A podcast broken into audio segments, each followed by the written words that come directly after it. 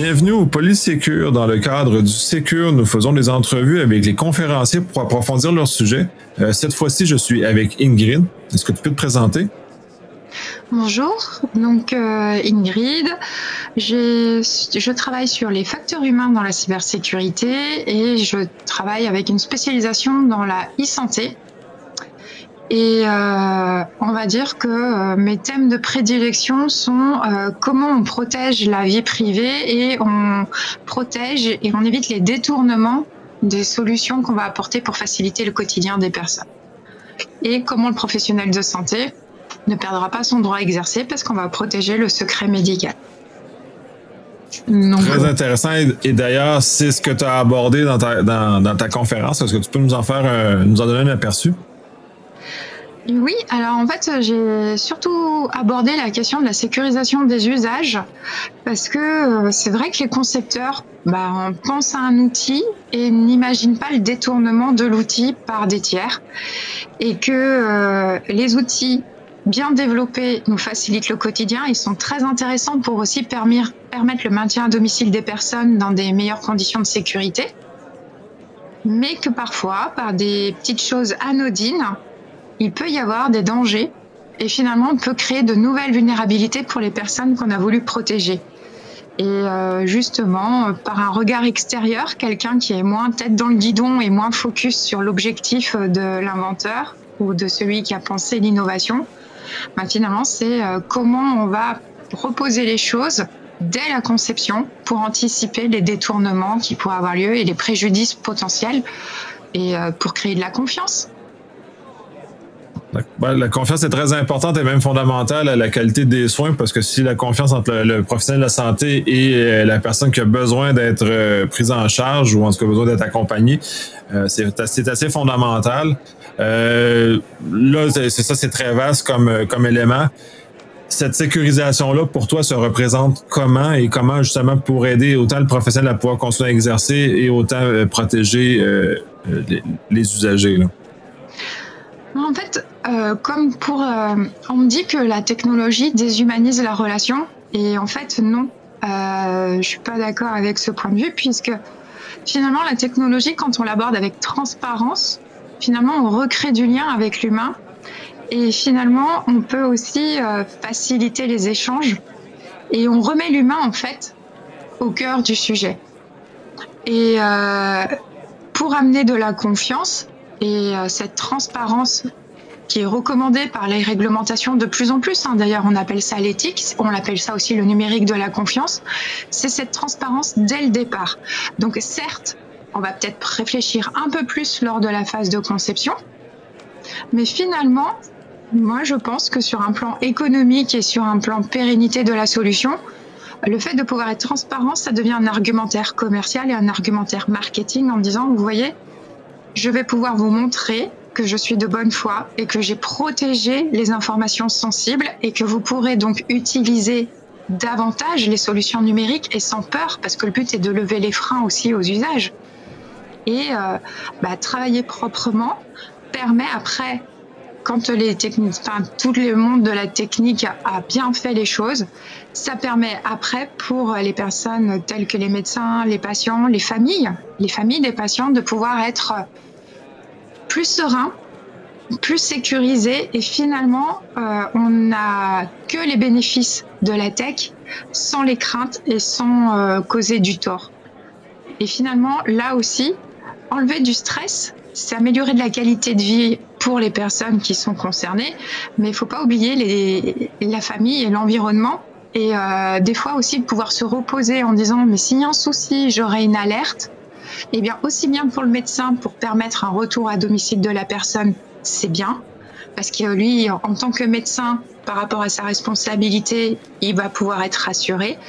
Et pareil, pour la famille, c'est aussi à un moment donné pouvoir s'autoriser des temps pour souffler, parce que c'est pas toujours facile d'accompagner des personnes. Et euh, mais tout en se disant, si jamais il y a quelque chose, je serai prévenu, les secours seront prévenus et tout a été pensé, la solution a été sécurisée de manière globale par ce temps de réflexion à la conception. Et ça veut dire que le concepteur va devoir montrer des éléments de preuve en quelque sorte. Là, c'est la juriste qui ressort. Mais dans sa documentation technique, dans la manière de prévoir l'architecture de, sa solution, comment il va en fait tracer qu'il a fait les choses correctement et que finalement il va préserver les intérêts de toutes les parties prenantes. Et euh, finalement, s'il peut démontrer qu'il a fait les choses bien, et eh ben, il va créer cette confiance dans l'usage. Il va permettre aussi le développement des usages. Et puis bon, de toute façon, après, les gens, quand ils ont confiance, ils restent sur la marque. Hein. Assurément. Effectivement, c'est très important de, mettre la confiance comme étant un levier très important dans ce cas-ci. Puis c'est d'autant plus intéressant parce que je pense que le RGPD est une belle, euh, une belle initiative européenne où on a commencé à induire cette espèce de, de, de confiance qu'on doit avoir au numérique. Euh, là, on voit dans les grands, les grands joueurs commerciaux, dans le GAFAM, entre autres, où Apple a clairement mis de l'avant cet élément-là comme étant un élément de vente. Donc, je pense que dans la dans l'esprit collectif, ça va devenir de plus en plus important, en espérant que ça contamine justement les entreprises en santé parce que c'est très important. Pour avoir travaillé un peu dans ce domaine-là également, c'est très difficile de, faire comprendre euh, que la fluidité de l'information doit aider euh, la personne qui bénéficie des systèmes de santé, doit aider le travail des professionnels et non être un outil de, commercialisation, un outil euh, autre, et donc la transparence est, probablement un élément très important. Euh, pour de, nos discussions euh, antérieures, je sais aussi que tu vas beaucoup favoriser l'usage au niveau euh, de, les interfaces d'utilisation qui vont favoriser un, un sain usage autant du, du personnel médical que les, les usagers qui vont aller dans ces plateformes-là pour pour aller consulter de l'information qui les concerne et qui concerne souvent de, de leurs proches, ces choses comme ça. Peut-être des éléments particuliers que tu, voudrais étendre sur, euh, justement cette, favoriser ce volet-là aussi. Oui, alors sur toutes les questions qui sont euh, liées euh, à l'ergonomie, je sais qu'en santé, par rapport à d'autres secteurs d'activité, les médecins, ils parlent en nombre de clics le nombre de clics pour accéder à l'information. Et si on dépasse trois clics, pour eux, c'est que c'est ça va pas être possible. Euh, il faut savoir que en général, le médecin, c'est toujours presque de la situation d'urgence ou c'est de la situation de temps contraint avec euh, une charge mentale importante parce qu'il faut penser à plein de choses en même temps. Donc, on va dire que si la solution technique est contraignante, bah là, il va mettre des belles stratégies de contournement. Et on le sait que dès qu'on commence à contourner ce qui a été prévu par le concepteur sur le bon usage, c'est là qu'on crée les failles. Et c'est là qu'on crée de nouvelles vulnérabilités. Et le médecin, comme le patient, comme le hacker, bah, on est tous des feignants en fait, et on va toujours au plus simple pour nous.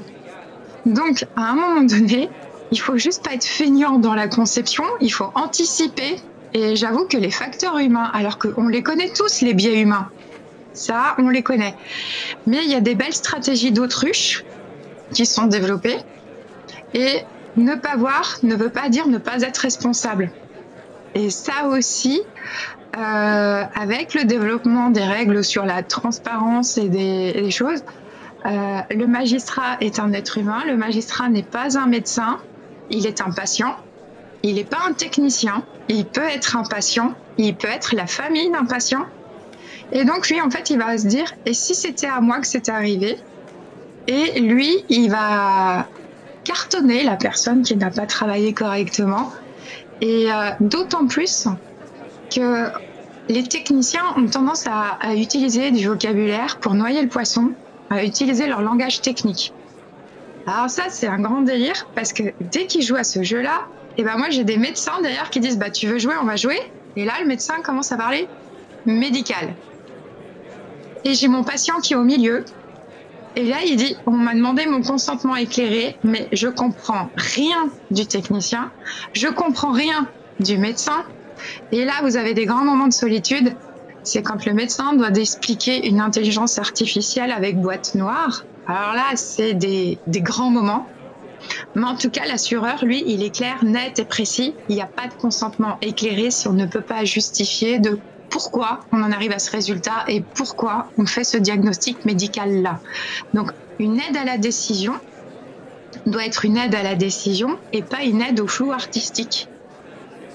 Et là aussi, bah, c'est bien les, la techno, il y a des choses, ah oui, ça calcule vite, ça nous fait gagner du temps. Donc, clair, en imagerie, c'est le pied. Maintenant, sur d'autres usages, est-ce que c'est le pied? Il y a d'autres usages de l'IA en santé où ça manque encore de maturité pour protéger les médecins. Et il faut savoir que si le médecin ne peut pas expliquer ce qui s'est passé au niveau de l'IA, donc soit euh, après on peut on peut dire bah on a fait des essais avec nos statistiques, on est sûr à 99%. Alors moi je suis pas une technicienne. Par contre, j'ai le bon sens paysan des fois qui me rappelle que bah, ton capteur qui est pas sécurisé parce que le composant qui s'occupe de la sécurité bah, c'est un peu cher en matière première et puis il faut réduire les coûts. Donc bah il n'y a pas de sécurité dans mes capteurs. Ok, donc déjà, l'intégrité de la donnée, bof. Ensuite, on va me dire, ah ben il y a une boîte noire dans l'IA. Bon, la boîte noire, elle est plus ou moins grande, mais bon, après, on va me dire, est-ce que la donnée était disponible ou pas disponible? Bah j'en sais rien, il y a une boîte noire. Bon, ok, bah là, j'ai déjà deux incertitudes. Mais c'est pas grave, c'est fiable à 98%. Euh, avec toutes ces incertitudes, c'est fiable à 98%, mais pourquoi? Bon, après, euh, on pourra me démontrer des choses. Je ne demande qu'à être convaincu. En attendant, le bon sens paysan, c'est aussi celui qu'aura mon magistrat. Et tant qu'il n'est pas convaincu, bah, je vous conseille d'avoir une bonne doc technique. Parce que convaincre après coup, une fois qu'il y a eu l'incident ou l'accident, ça va être compliqué. Et le médecin, si son assurance ne couvre pas l'opération qui aura été choisie suite à l'aide à la décision sur le diagnostic et sur euh, le conseil thérapeutique pour le patient, le patient décède ou le patient a un handicap suite à l'intervention chirurgicale, si le médecin doit assumer, lui, personnellement, les frais pour son patient, je pense que la marque ou l'entreprise concernée par le dispositif médical ou par l'IA ou par la solution qui sera remise en cause va passer de sales moments parce que les médecins, c'est passe le mot quand même. Ça va assez vite de casser une réputation et ça va plus vite que d'en faire une. Donc, euh, il y a les éléments marketing, il y a le commercial, mais je pense que les agents commerciaux doivent être vraiment assistés par des bons techniciens et le technicien, Prenez un interprète qui fera la liaison entre le technicien et le médecin, mais il faut vraiment que le technicien ait le besoin du médecin et qu'il n'y ait pas des intermédiaires commerciaux. Et bien des intermédiaires qui sont euh, pas dans le business et je veux vendre plus et plus cher parce que derrière les conséquences quand on livre, on le voit l'écart et, et ça fait mal. Ça fait très très mal parce que finalement on se retrouve avec des solutions non commercialisables ou si elles sont commercialisées, non assurables. Alors là, par contre, en santé, euh, c'est pas, pas très bien. Dans, nos pays occidentaux, effectivement, la non-assurabilité est un, problème important, surtout pour le professionnel de la santé, parce que s'il l'est pas, lui ne prendra probablement jamais de risque, parce que c'est justement l'espace entre il va, il va payer de sa poche à lui la conséquence d'une mauvaise décision prise par une intelligence artificielle. Euh, très intéressant le, côté des, euh, des clics. Euh, pour avoir travaillé un peu en santé, on parlait que le crayon était plus rapide que la machine, à bien des égards pour le médecin. Donc on revient toujours à cet élément-là pour, pour justement qui vient un bloqueur principal à l'adoption de, de ces, des technologies qui normalement devraient faciliter le travail des médecins si on n'y pense pas comme ça. Et là, tu mentionnais aussi également les mesures de contournement parce qu'on parce qu'on est parce qu'on est fainéant. Bah, on remarque par exemple un, truc tout bête, mais euh, par exemple on nous dit, alors c'est des applications pour médecins, hein, mais on nous dit il faut sécuriser l'information, donc il faut retarder l'intrusion ou quelqu'un qui voudrait rentrer. Donc pour retarder, en fait, en gros, je, bah, je vais mettre des contraintes. Alors, il y a des petits champions quand même, hein, donc euh, je dirais pas, je dirais pas la solution mais c'est le médecin doit ressaisir son mot de passe. Puis bien sûr, un mot de passe pour être fiable, il faut qu'il soit costaud, hein, donc avec plein de caractères. Et donc entre chaque page qui valide, il fallait qu'il ressaisisse son mot de passe. Bon, autant dire que l'application en fait n'est pas allée jusqu'au bout de la démonstration, hein, parce que ça a gueulé assez vite. je vous dis, hein, en trois clics, il faut accéder à l'information. Alors déjà, un mot de passe costaud, il y a plus que trois clics. Et au final, pour réussir le truc, la consigne avait été donnée dans l'établissement, c'est euh, voilà le mot de passe pour la page 1, voilà le mot de passe pour la page 2, et tout le monde avait le même mot de passe pour euh, passer. Et, bon. Alors, on a ça. Autrement aussi, c'est un truc tout bête aussi, c'est le médecin qui va faire une expression de besoin. Et on oublie de lui demander, ce sera sur ordinateur portable ou ce sera sur tablette? Alors en général, le concepteur et, la boîte du numérique va nous dire oh, je le mets sur tablette, je le mets sur tablette. Ouais, ok. Par contre, si tu mets sur tablette, t'as intérêt à préenregistrer une sacrée liste de messages parce que juste comment il passe le message pour l'étape d'après. Parce que qui dit tablette dit euh, manque de praticité pour écrire quelques mots. Et on sait qu'avec la numérisation du dossier patient, déjà, on a perdu beaucoup d'informations par rapport au papier. Tu faisais allusion au papier. Et c'est vrai que depuis qu'on n'a plus le dossier papier, il y a de la déperdition d'informations parce que bah, au départ, tout le monde n'était pas habile avec un clavier. Donc, euh, bah, on, réduit les mots. Euh, quand on écrit sur le papier, on a des abréviations euh, et on a un mode de communication où finalement on arrive à se comprendre. Quand on passe en version numérique, bah, les émoticônes, ça marche pas trop et les, le langage texto en santé, c'est pas hyper adapté.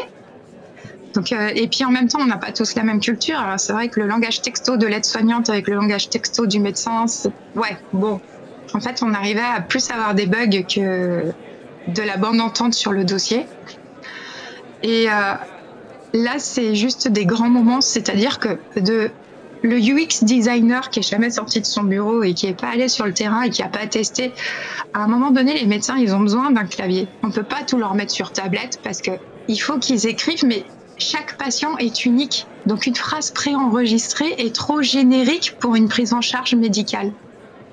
Et donc au final, moi quand on me demande, dis bah j'avoue que tout dépend de quel va être l'usage. Venez observer le processus, à quelle étape de la prise en charge du patient et quel va être l'outil le plus adapté. Est-ce que ce sera une tablette? Est-ce que potentiellement ce sera le smartphone? Et pourquoi pas? On ne sait pas. Et pourquoi pas un ordinateur portable? Voilà, il faut vraiment regarder quel est l'outil et sincèrement, euh, la rapidité de transmission de l'information nécessite un outil qui le permette parce que si ça ne marche pas, le médecin utilise son smartphone, va utiliser WhatsApp ou va utiliser le groupe caché Facebook. Parce qu'ils vont dire Ah, mais c'est fluide pour moi à l'usage. Euh, oui, c'est pas très discret non plus. Hein. La notion de secret euh, avec les GAFA, euh, on n'a pas trop quoi. Non, puis c'est d'ailleurs c'est un problème justement de d'une trop grande sécu une mauvaise sécurisation, une sécurisation mal adaptée qui va justement pousser les utilisateurs vers des, un usage d'outils plus fluides, comme tu mentionnais, pour justement favoriser ça. Puis le revers à ça, c'est que le secret médical est, est, euh, dans les mains du GAFAM, ce qui n'est pas euh, pas nécessairement souhaitable, surtout sur le, volet euh, d'usage personnel, parce qu'on n'a aucun contrat d'utilisation avec ces compagnies-là, donc aucune balise. Euh, même si le RGPD peut intervenir jusqu'à un certain point, le, fait de se, se, se, tirer, le, dans se tirer soi-même dans le pied, des fois, on, ça limite un peu notre capacité à être protégé dans, dans, dans ce genre de circonstances-là. Euh, c'est vrai qu'il faut que le, le, UX soit euh, aidant pour le, les gens, les, justement les aider à se protéger eux-mêmes. Euh, parce que c'est essentiel, surtout au niveau du, euh, du personnel médical. Euh, je sais que dans les questions qui avaient été posées dans ta présentation, on parlait beaucoup de, de cookies, beaucoup de, de, de, au niveau des, euh, des, des, des patients, tout le, côté du consentement éclairé. Est-ce que tu as des recommandations ou des approches par rapport à ça? Parce que souvent, comme tu parlais de paysanne tantôt, effectivement, on est tous paysans dans un domaine qui n'est pas le nôtre. Donc, comment un, quelqu'un qui est non connaissant va pouvoir s'en sortir? Et comment on peut justement l'aider à s'en sortir? Alors, petite anecdote et un petit conseil pour les patients, c'est que quand on vous met un objet connecté de santé entre les mains parce que euh, il va participer à votre prise en charge thérapeutique, évitez de poser trop de questions sur les mentions légales et comment votre vie privée est protégée. Parce que j'ai un collègue qui a fait ça récemment et qui a été hospitalisé et qui a posé des questions. Et qui s'est retrouvé à être le cobaye de tous les externes du service. Il me dit j'ai morflé parce que je crois que j'ai posé trop de questions RGPD et au final j'ai été le cobaye et ils m'ont fait des trucs mais je crois qu'ils maîtrisaient pas le geste. Donc, attention aux représailles des équipes soignantes quand on leur pose des questions tech, parce que c'est pas eux qui vous répondront. Donc voilà, demandez à la limite au service informatique, mais pas, pas à l'équipe médicale. Et pour tout ce qui est... Euh... Là, j'en ai oublié la question, à dire mes bêtises. Ben, justement, d'aider le, le, le, le patient à se, à se, démêler dans, dans cette situation-là. Tu mentionnais une anecdote qui est effectivement très drôle parce que l'équipe médicale, c'est pas son domaine. Puis euh, tu mentionnais de, de, langage technique, entre langage ah. très spécialisé entre l'équipe médicale et les, les, les, technologues. Euh, c'est justement cet élément-là. Mais là, d'un point de vue euh, patient, comment on peut euh, euh, voir ça sans, se faire maltraiter par le personnel médical? C'est-à-dire que l'histoire des, cookies, sincèrement, euh, quelle est la finalité et quelle est l'utilité? Euh, moi, les cookies, je vois bien l'utilité pour tous des usages marketing euh, commerciaux. Après, il y a les cookies pour fluidifier les usages.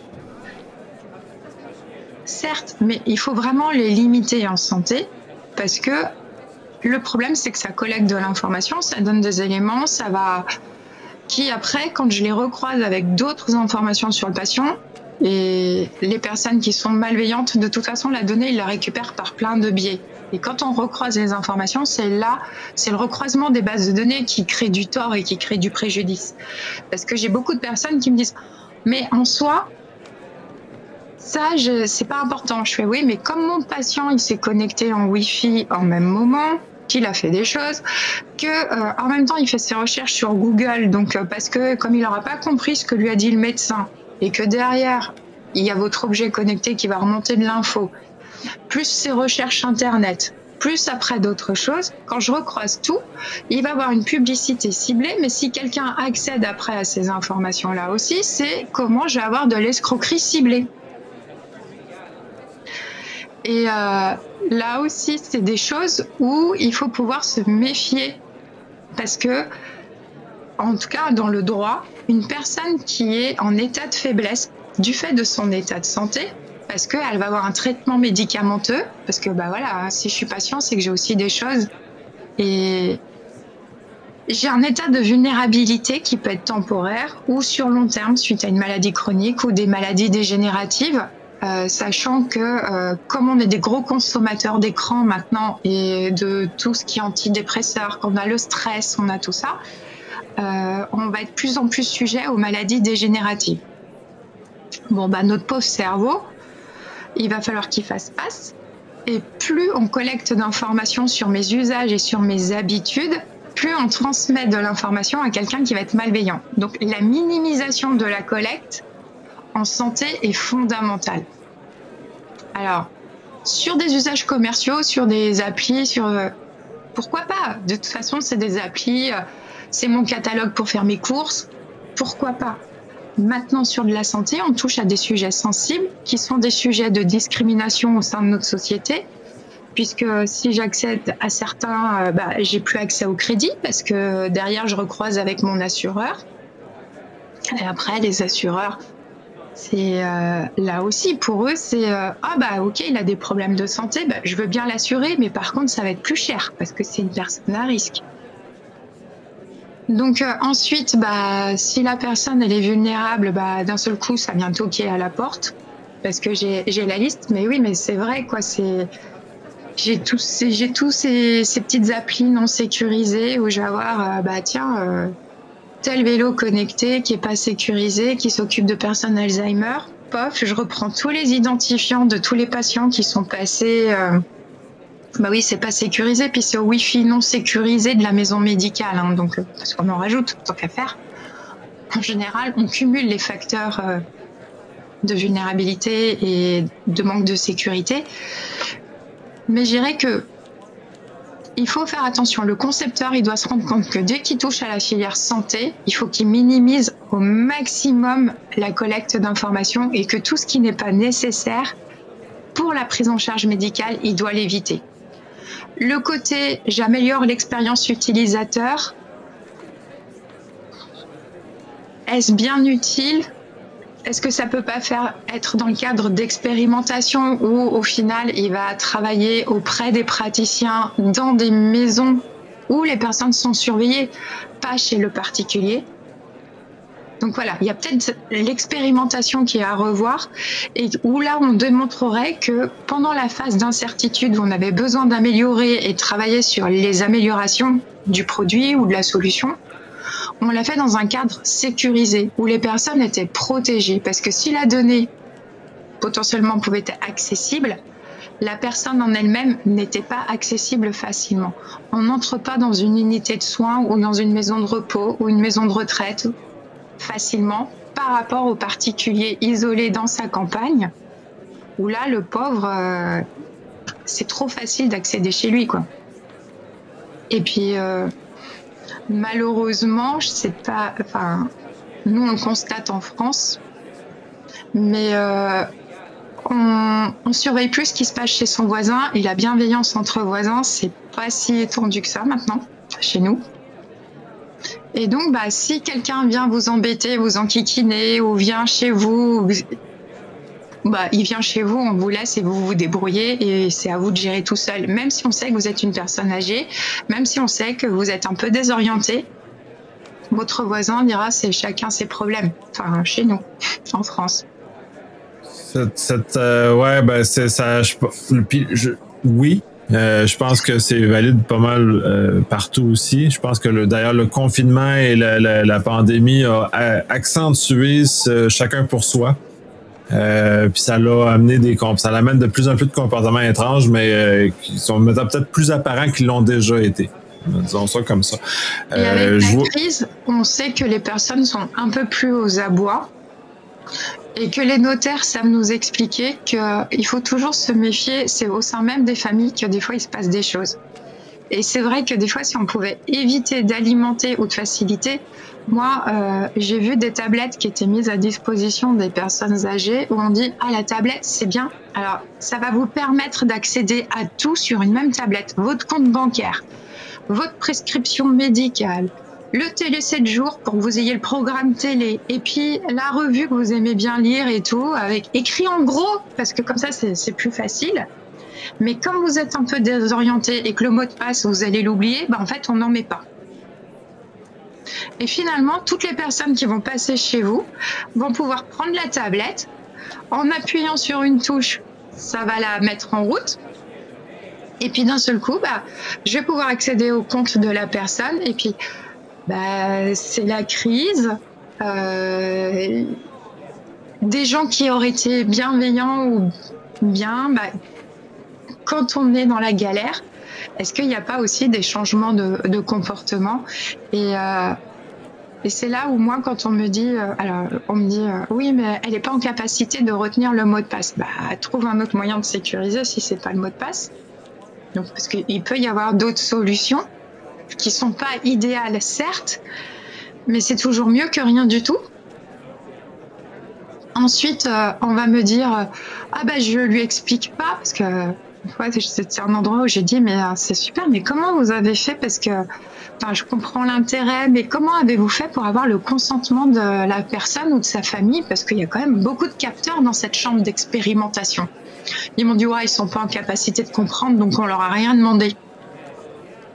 Ah, vous n'avez rien demandé? Donc ça veut dire que comme ils n'ont pas été informés, ça veut dire que toutes les données collectées, en fait, elles sont pas recevables. Juste, vous avez expliqué à l'entreprise qui expérimentait son objet connecté santé euh, chez vous là, que finalement rien n'est utilisable en soi et que potentiellement il y a des difficultés parce que elle a aucun consentement et elle va montrer quoi la CNIL Ah bien sûr, j'ai fait une expérimentation mais j'ai aucun consentement. Euh, c'est tout qu'un défi. C'est une prise de conscience et une éducation de toutes les parties prenantes. En fait, on se rend compte que il y a l'utilisateur. On fait, en général, on, fait un focus sur l'utilisateur, mais il y a l'environnement de l'utilisateur. Parce que là, c'était les prescripteurs. Voilà, je fais partie de l'équipe de soins. Je suis pas l'entreprise qui fournit le dispositif, mais je fais partie de l'équipe de santé. Mais comme en fait la tech c'est pas mon truc, que moi mon truc c'est de m'occuper du soin. Leur truc informatique, je m'en fous et c'est pas à moi de le faire. Et euh, c'est là que ça se complexifie parce que l'objet avait réellement un intérêt pour les personnes, parce qu'en plus c'était un objet qui permettait un retour au calme des personnes qui étaient désorientées. Donc l'air de rien, c'est aussi bien pour le personnel soignant, parce qu'une personne désorientée qui, panique euh, devient agressive et euh, en colère, même s'ils sont âgés, ils font mal. Hein. Et donc avoir ces solutions qui permettent un retour au calme des personnes en sécurité, parce que euh, faut pas croire, hein, il n'y a pas que les nounours pour, et les peluches pour les enfants euh, détournés par les pédophiles. Il y a aussi euh, les objets pour les personnes âgées qui peuvent être détournés par des escrocs qui veulent. voilà. C'est-à-dire que la malveillance n'a de limite que l'imagination aussi. Et si on apprend qu'il y a quelque chose qui est pas, voilà, qui a été bien conçu mais euh, mal utilisé parce qu'on n'a pas donné les bonnes consignes d'utilisation, ça pose problème. Donc il y a bien toute une chaîne à responsabiliser que le numérique et euh, tout ce qui va être lié à euh, santé connectée, mais même tout ce qui est solution connectée. En fait, il faut prendre tout l'environnement et tout ce que j'appellerais les parties prenantes en considération parce que chacun a un rôle et une responsabilité il va y avoir la responsabilité de celui qui va choisir la solution. Donc il faut qu'il la connaisse bien parce que peut-être qu'il va pas la recommander pour certains types de patients. Et euh, il n'y a pas qu'une solution, il y a des solutions. Comme il n'y a pas qu'un patient, il y a des patients. Donc en fait, c'est plutôt avoir un catalogue d'outils. Et ce qui est plutôt intéressant aujourd'hui à créer, c'est de travailler proprement, que les concepteurs soient transparents et qu'on ait des plateformes qui permettent à des professionnels de santé de pouvoir un petit peu euh, avoir des outils. Donc ces plateformes, ces plateformes auraient quand même, euh, pour être commercialisées, il faut respecter des normes.